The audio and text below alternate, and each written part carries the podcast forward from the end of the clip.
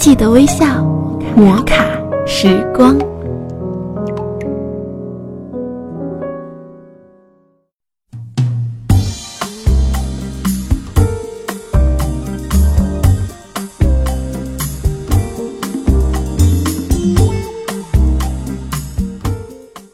嗨，各位亲爱的听众朋友，大家好，欢迎收听摩卡时光，我是玉芳。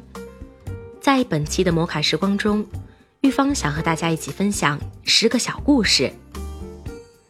第一个，父子二人看到一辆十分豪华的进口轿车，儿子不屑地对他父亲说：“坐这种车的人，肚子里一定没有学问。”父亲则轻描淡写地回答：“说这种话的人，口袋里一定没有钱。”你对事情的看法？是不是也反映出你内心真正的态度？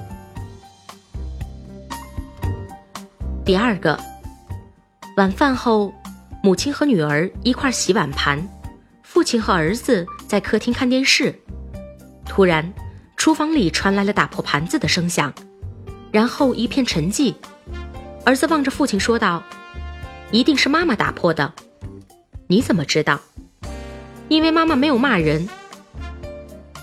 我们习惯以不同的标准来看人看己，以致往往是责人以严，待己以宽。第三个，有两个台湾观光团到日本伊豆半岛旅行，路况很坏，到处都是坑洞。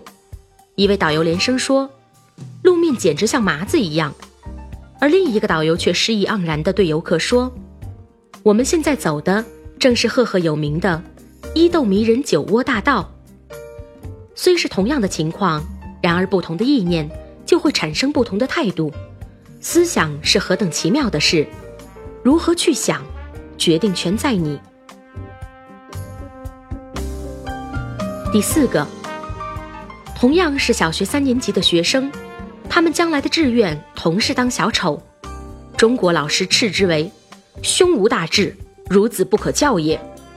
外国老师则会说：“愿你把欢笑带给全世界。”身为长辈的我们，不但要求多于鼓励，更以狭窄界定了成功的定义。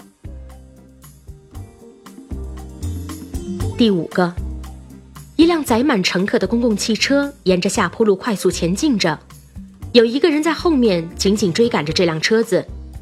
一名乘客从车窗中伸出头来，对追车子的人说：“老兄，算了，你追不上他的，我必须追上他。”这人气喘吁吁地说：“我是这辆车的司机。”有些人必须非常认真努力，因为不这样的话，后果就十分悲惨了。然而，也正因为必须全力以赴，潜在的本能和不为人知的特质。终将充分展现出来。第六个，甲说：“新搬来的邻居好可恶，昨天晚上三更半夜跑来猛摁我们家门铃。”乙说：“的确可恶，你有没有马上报警？”甲说：“没有，我当他们是疯子，继续吹我的小喇叭。”事出必有因，如果能先看到自己的不是，答案就会不一样。第七个，张三在山间小路开车，正当他悠哉地欣赏美丽风景时，突然，迎面开来的货车司机摇下窗户，大喊一声：“猪！”张三越想越气，也摇下车窗大骂：“你才是猪！”刚骂完，他便迎头撞上一群过马路的猪。不要错误的诠释别人的好意，那只会让自己吃亏，并且使别人受辱。第八个，小男孩问爸爸：“是不是做父亲的总比做儿子的知道的多？”爸爸回答：“当然啦。”电灯是谁发明的？爱迪生。那爱迪生的爸爸怎么没有发明电灯呢？权威往往是一个经不起考验的空壳子，尤其在现在这样多元开放的时代里。第九个。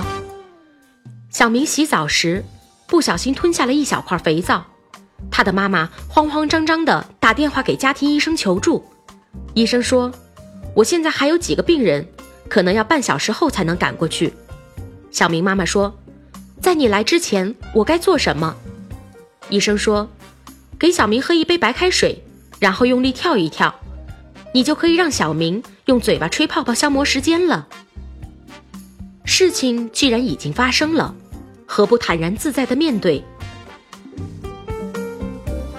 第十个，一把坚实的大锁挂在大门上，一根铁杆费了九牛二虎之力，还是无法将它撬开。钥匙来了，他瘦小的身子钻进锁孔，只轻轻一转，大锁就啪的一声打开了。每个人的心都像上了锁的大门，任你再粗的铁棒也撬不开。唯有关怀，才能把自己变成一把细腻的钥匙。进入别人的心中，摩卡时光，记得微笑。我是玉芳，亲爱的听众朋友们，我们下期再见。